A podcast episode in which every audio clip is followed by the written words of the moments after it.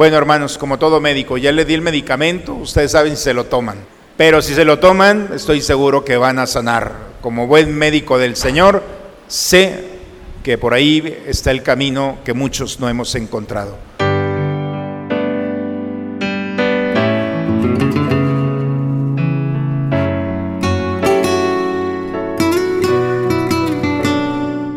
Bienvenidos a la Santa Misa.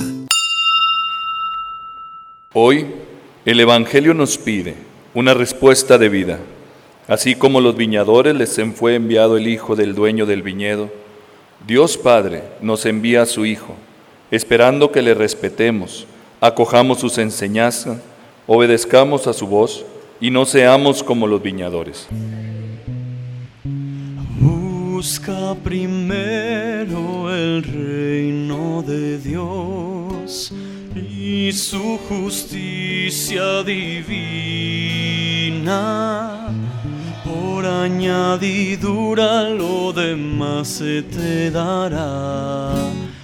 Aleluya, aleluya. Yo los he elegido del mundo, dice el Señor, para que vayan y den fruto, y su fruto permanezca.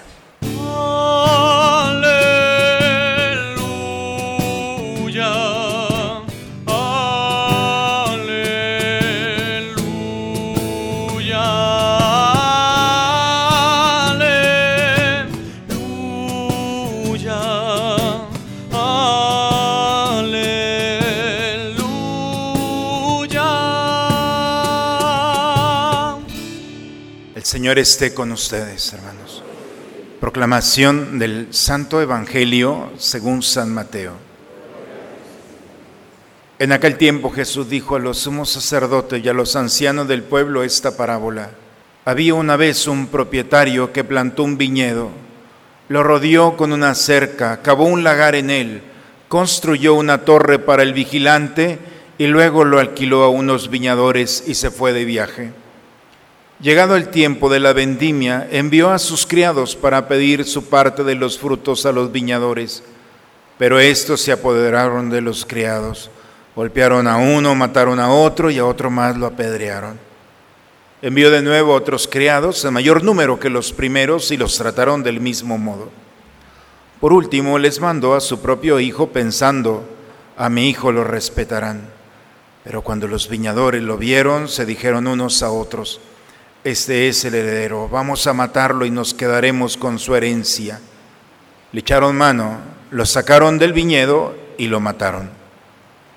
Ahora díganme, cuando vuelva el dueño del viñedo, ¿qué hará con esos viñadores? Ellos le respondieron, dará muerte terrible a esos desalmados y arrendará el viñedo a otros viñadores que le entreguen los frutos a su tiempo. Entonces Jesús les dijo, ¿no han leído nunca en la escritura? La piedra que desecharon los constructores es ahora la piedra angular. Esto es obra del Señor y es un prodigio admirable. Por esta razón le digo que les será quitado a ustedes el reino de Dios y se le dará a un pueblo que produzca sus frutos. Palabra del Señor. ¿Qué dijeron? ¿Ya se fue el Padre y no hay homilía?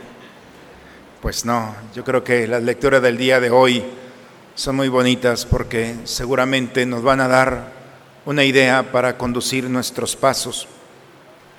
Ustedes recordarán a Noé y la historia de Noé, pero la historia de Noé tiene un dato muy interesante. Cuando las aguas del diluvio toman dirección y la barca de Noé cae en la tierra, entonces Noé baja y una de las cosas que hace Noé, lo primero es plantar una viña, hacer un pequeño viñedo. Y uno puede decir, bueno, ¿para qué? ¿Qué sentido tiene que lo primero que haga Noé después del diluvio es plantar un viñedo? Pues para Noé fue una forma en la que Dios le dijo, tu tierra está segura. Donde pises, porque la promesa, ¿se acuerdan? No volveré a tocar la tierra. Y con esa seguridad de que la tierra está segura, Moisés planta una semilla y empieza la vid y empieza a tomar los frutos de la vid. El símbolo de la viña es que Dios es mi seguridad, que Dios es mi esperanza, que en ese lugar, cuando hay seguridad, entonces hay tranquilidad, hay paz, hay felicidad, hay riqueza. Todas las condiciones para que el hombre pueda vivir bien. Esa es la mentalidad que tiene Noé y es la mentalidad del pueblo hebreo. Pero también es un dato de que es sedentario, es decir, aquí estoy y estoy bien. Eso pasa con Noé. Pero después sigue la historia del pueblo de Israel, como en un momento determinado Dios llama a Abraham y los pone a caminar. Y entonces ya no pueden cultivar la tierra y cambian la lógica de Abraham a Moisés, se dedicaron a los pastos, a los animales, a caminar en el desierto, a buscar buenos pastos para sus ovejas.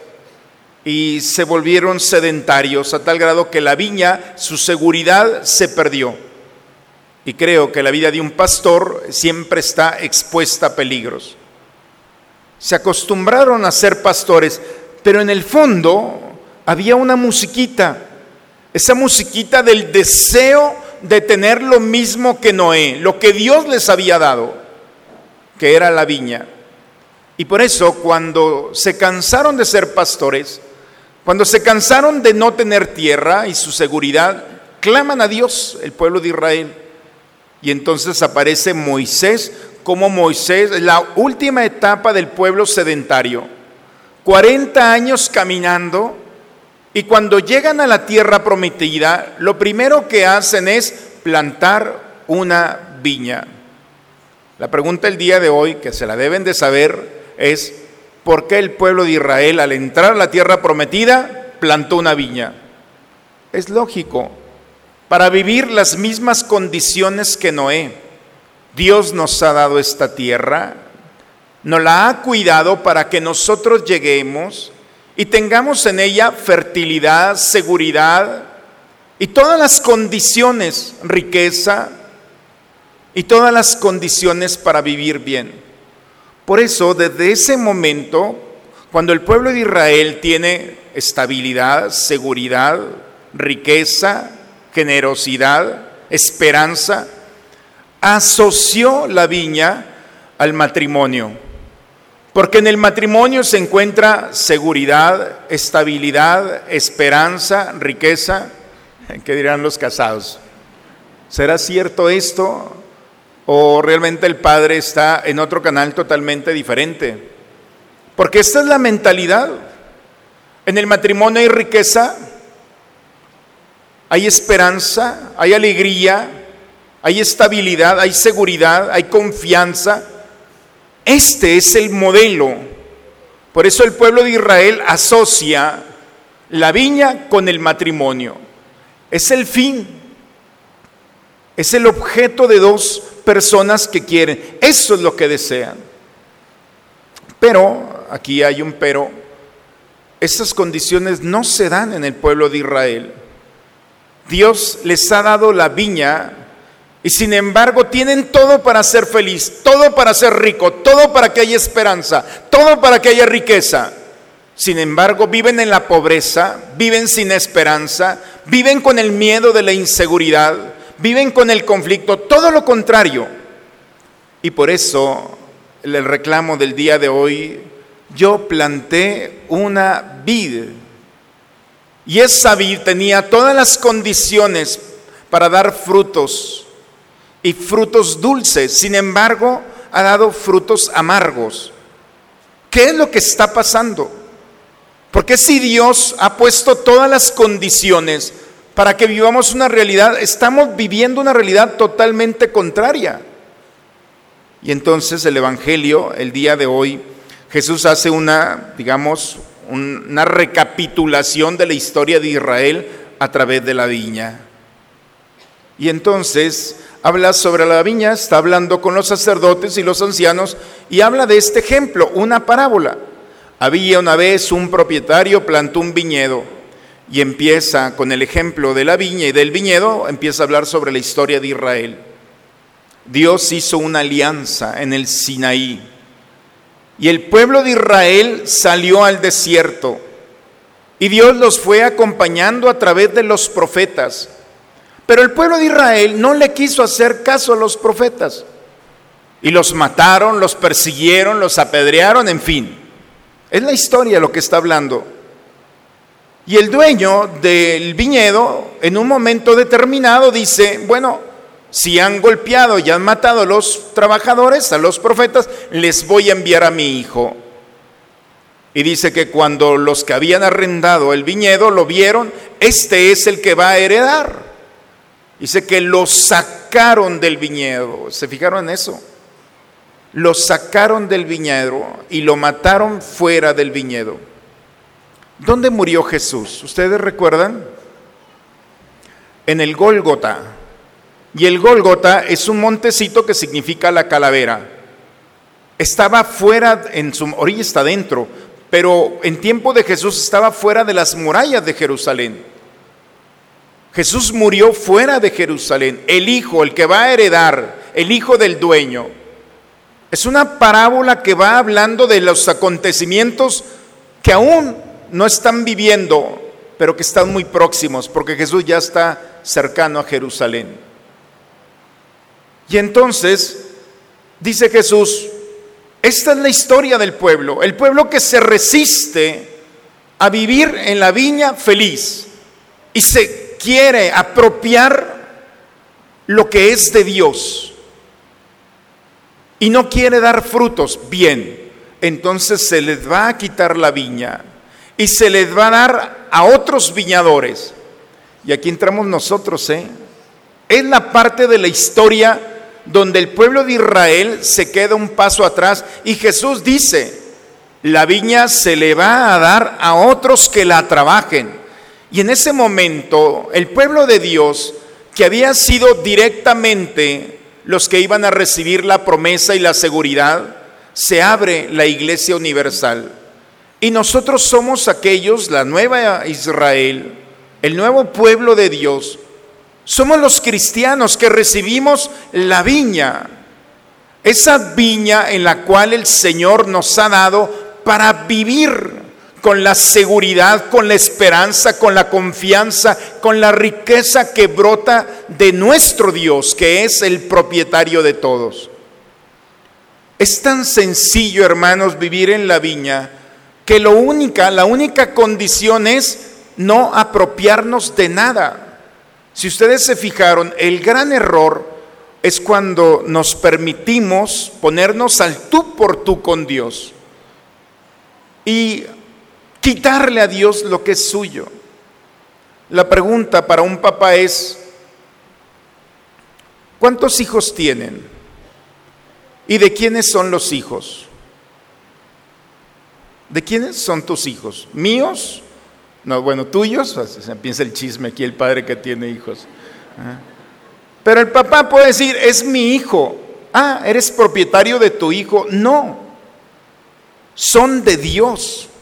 ¿De quién es esta casa cuando vienen a bendecir los coches? Padre, ¿me bendice el carro? Claro, el carro y todo lo que quieras. Y siempre les pregunto, oye, ¿de quién es este coche? Es mío. No, ya no es tuyo. Es de Dios, pero tú lo sigues pagando, ¿eh? Entonces, eso es muy diferente. Es decir, parece tan sencillo, pero cuando vamos quitando nuestro sentido de propiedad y ponemos a Dios como el propietario de nuestra vida y de la vida de los nuestros, y de la vida de las propiedades que tenemos, que disfrutamos hoy y que mañana no sabemos si las tendremos. Pero cuando vamos nosotros viviendo la experiencia de no sujetarnos a un título de propiedad, entonces viene la seguridad y la paz a nuestro corazón. Es en la viña donde nosotros descubrimos que vamos disfrutando y administrando las gracias que Dios nos da. Cuando alguien trabaja en una empresa, él tiene el derecho a un salario cuando es el dueño de una empresa, está preocupado porque debe de tener el salario para sus empleados. Por eso, cuando nosotros, no sé si los aires están muy fuertes, hay que bajarlos un poquito. Cuando nosotros vamos viviendo la experiencia de no sentirnos propietarios, entonces ponemos a Dios en su lugar. Es muy bella la segunda lectura el día de hoy. Fíjense cómo se va hilando todo. Hermanos, dice Pablo, no se inquieten por nada. No te inquietes. No le permitas a tu corazón estar preocupado el día de hoy. Y no te inquietes porque tienes dos maneras de solucionar las cosas. Lo primero, rompe la inquietud con la acción de gracias. Cuando nos detenemos un momento, hermanos, y transformamos nuestra vida en acción de gracias, entonces ponemos las condiciones necesarias para la paz. La palabra más cercana al corazón del hombre es el agradecimiento, es lo más cercano. Por eso cuando el hombre se detiene y le dice a Dios, gracias, gracias porque no tengo nada y lo que tengo es tuyo, y si me lo has dado es para disfrutarlo, entonces transformamos todo en gracia y podemos descubrir lo afortunado, lo afortunada que somos. Gracias Señor por mi familia. Ve nomás cómo está mi familia. Y el agradecimiento rompe la cadena de la monotonía. El agradecimiento a Dios nos permite ser sensibles para descubrir lo afortunado, lo afortunada que somos. El agradecimiento pone condiciones, dice Pablo, solamente estoy dando relectura la segunda lectura el día de hoy de Filipenses. Cuando alguien se atreve a agradecerle a Dios que no tiene nada y que tiene todo, entonces puede suplicarle a Dios por las necesidades. Antes de pedirle a Dios, hay que agradecerle, dice Pablo, porque el Señor nos ha permitido vivir en la viña, nos ha preparado la tierra para que nosotros vivamos, disfrutemos de las riquezas y de los frutos que nos da. Y cuando nos vamos dando cuenta de que Dios ha sido providente con nosotros, entonces vamos descubriendo la alegría de la esperanza. Y la esperanza, hermanos, en el Señor es que el propietario de nuestra vida nos va a dar y a conceder las gracias que necesitamos. El problema es que ya no creemos en eso. El problema es que ya no creemos que Dios al cerrar nuestros ojos y abrirlos aparece la buena noticia de su providencia. Y preferimos ir con un mago, con una maga, con un brujo, con una bruja y traer tantas cosas en las bolsas de chucherías que nos venden y pagar 400 o 500 pesos. Y no es porque yo les cobre el diezmo a esos, pero en las confesiones todo se escucha. ¿Cómo puede ser posible que vayas a buscar tu felicidad y a pagar por ella cuando es gratuita. Cuando estás en el viñedo del Señor, cuando te ha dado todo lo necesario, pero estás tan preocupado por lo que no tienes que no estás dándote cuenta de lo afortunado que eres. Por eso, cuando el corazón está intranquilo, dice la palabra el día de hoy, tenemos que buscar primero el camino para desvestirnos, desvestir el corazón de esa armadura que no permite ver más allá de lo que los sentidos nos proporcionan. Y entonces es cuando podemos descubrir en la acción de gracias la alegría de un Dios que es providente la alegría de un Dios que nos da y nos ha puesto la esperanza para disfrutar y gozar de los bienes de esta vida. Para descubrir que el Señor es providente, Él mismo lo ha dicho. Ve, los pajarillos no se preocupan por lo que van a comer, no tienen granero. Ve los árboles del bosque. Se visten ni en la mejor gloria Salomón se vistió como ellos. Pues hoy, hermanos, la palabra del Señor nos invita a descubrir que estamos en el espacio propicio en el que Dios nos ha sembrado. Y Dios nos ha puesto y no se ha equivocado. Y lo que estamos viviendo es lo que Dios ha preparado para nosotros para que lo disfrutemos. Estamos viviendo los sueños de un Dios que se encarnan en nosotros. No sé si me explico, pero somos el sueño de Dios. Y el sueño de Dios eres tú y soy yo. Somos el rostro de su Hijo que tiene todo lo necesario para vivir en paz, para vivir feliz, para compartir esta alegría y esta riqueza. Y si hay alguien que no está viviendo la alegría, la riqueza, la paz y todos los frutos de la viña, es porque no le has agradecido a Dios. Porque tu corazón está entretenido pidiéndole a Dios, renegando a Dios, culpando a Dios, cuando el camino más maravilloso para disfrutar es cuando te despojas de las propiedades de este mundo y le dices a Dios, ¿sabes qué? No tengo nada. Santa Teresita, que tenía algunas hermanas, me parece que eran cuatro o cinco hermanas, le decían a ella, oye Teresita, ¿por qué todo lo que le pides a Dios te lo concede? Y Teresita decía, mejor se lo digo el próximo domingo para que vengan. Pero esta es la llave con la que nosotros podemos abrir el corazón de Dios. Hoy lo tenemos.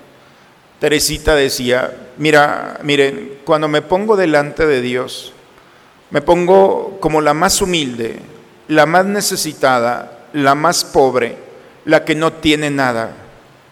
Y cuando Dios ve un corazón despojado como el mío, entonces nos reviste con todo aquello que no solamente le he pedido, sino también con aquello que no le he pedido y Él sabe que necesito. Tristemente, hermanos, adueñarnos de este mundo, de nuestra viña, nos trae muchos dolores de cabeza y mucha tristeza. Despójate espiritualmente, dile al Señor y ponte de Él. La mejor pobreza y la más maravillosa es cuando nosotros lo decidimos. Señor, no quiero nada no tengo nada, soy el más pobre, la más pobre delante de ti. Claro, este mundo se va a reír de ti porque Él nos dice lo contrario, pero cuando nosotros nos ponemos como los más necesitados, entonces el Dios providente concederá esas gracias que no solamente le hemos pedido, sino también aquellas que no le hemos pedido. Ojalá, hermanos, que esto no lo veamos solamente como una palabra que se ha escrito hace más de dos mil años, que veamos cómo el Señor es providente cuando nosotros nos acercamos a Él. Pero antes de todo, preséntate pobre y agradecele al Señor aún los bienes que no alcanzas a percibir o que has perdido la sensibilidad para descubrirlos. El respirar, el caminar, el despertarte. Hay gente que no puede respirar está atada a un aparato, no puede caminar, no puede, y nosotros parece que esto es obra de la casualidad. Y estamos viviendo el verdadero milagro de un Dios que nos ha dado todo para ser feliz y nosotros todavía molestos y enojados reclamándole por esas gracias que no hemos recibido y están a la puerta. Oremos, hermanos, en un momento y pidámosle a Dios que así como nos ha plantado en su viña, nos permita disfrutar de los bienes, de la esperanza, de la alegría, de la paz, de esa seguridad que viene de Él. Pidámosle al Señor el deseo de ser pobres delante de Él y revestirnos con esa riqueza que viene del cielo, para que revestidos con su amor, con su misericordia, podamos nosotros con generosidad compartirla con aquellos que están a nuestro lado. En el nombre del Padre, del Hijo y del Espíritu Santo. Amén. Padre, me pongo en tus manos. Haz de mí lo que quieras. Sea lo que sea, te doy las gracias. Estoy dispuesto a todo. Lo acepto todo, con tal de que tu voluntad se cumpla en mí y en todas tus criaturas. No deseo nada más, Padre Me encomiendo mi alma, te la entrego con todo el amor del que soy capaz, porque te amo y necesito darme, ponerme en tus manos sin medida, con una infinita confianza, porque tú eres mi Padre. Saciados con este alimento y bebida celestial, concédenos ser transformados en aquel a quien hemos recibido en este sacramento, por Cristo nuestro Señor. La palabra de Dios, hermanos, el día de hoy nos recuerda que la manera de disfrutar la vida no es solamente un acto de la voluntad, quiero disfrutar la vida, no, es un regalo de Dios, es una gracia de Dios. Por eso, hagamos y pongamos en práctica nuestro cristianismo, pongamos en práctica y presentemos a Dios en nuestra vida. Dale gracias a Dios por lo que tienes y por lo que no tienes por lo que no ves y por lo que ves. Preséntate a Él sin nada, de verdad. Háganlo, hermanos. Se lo dice su pastor. Hay cosas en las que me equivoco y otras en las que ya no me equivoco. Preséntate a Dios sin una propiedad y sin nada. Y deja que Dios en la viña que te ha dado pueda disfrutarla y gozarla todos los días.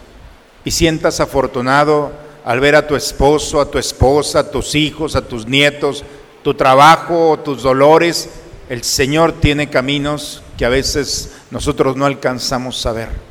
Hoy la palabra de Dios quiere arrancar de nosotros la tristeza y llevarnos a esa gracia espiritual del gozo que viene de Dios al disfrutar lo que nos está dando y nos está brindando. Ojalá que le hagamos caso a la palabra de Dios y pongamos en nuestra vida esa semilla que nos ha dado en su palabra. La bendición de Dios Todopoderoso, Padre, Hijo y Espíritu Santo, descienda sobre ustedes, sobre sus familias y permanezca siempre. Amén. Bueno, hermanos, como todo médico, ya le di el medicamento, ustedes saben si se lo toman. Pero si se lo toman, estoy seguro que van a sanar. Como buen médico del Señor, sé que por ahí está el camino que muchos no hemos encontrado. Vayamos en paz, la misa ha terminado. Una excelente semana para todos, hermanos.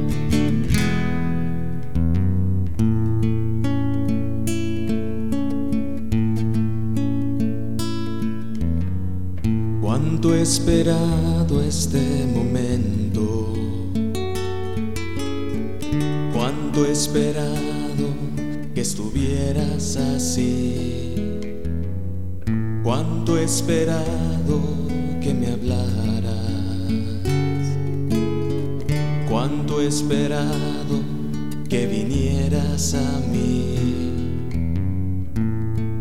Yo sé bien lo que has sufrido.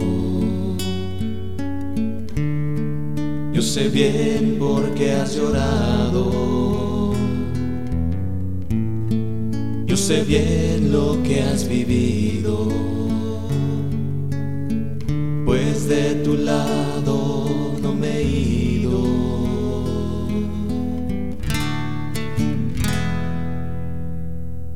Pues nadie te ama como yo. Pues nadie te ama como yo. Mira la cruz, esa es mi más grande prueba. Nadie te ama como yo, pues nadie te ama como yo, ama como yo. Mira la cruz, fue por ti, fue porque te amo. Nadie te ama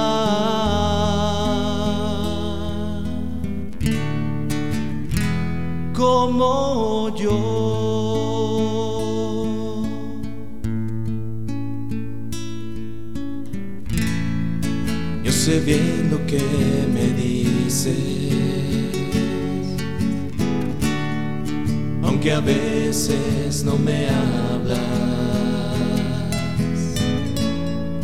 Yo sé bien lo que en ti sientes, aunque nunca lo compartas. Yo a tu lado he caminado, junto a ti yo siempre he ido.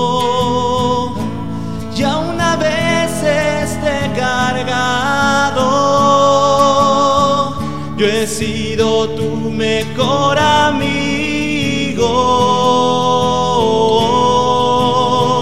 pues nadie te ama como yo, pues nadie te ama como yo. Mira la cruz, esa es mi más grande prueba.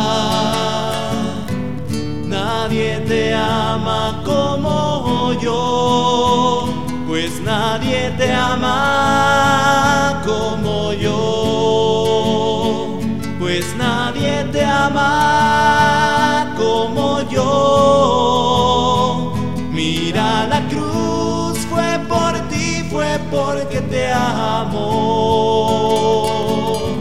Nadie te ama.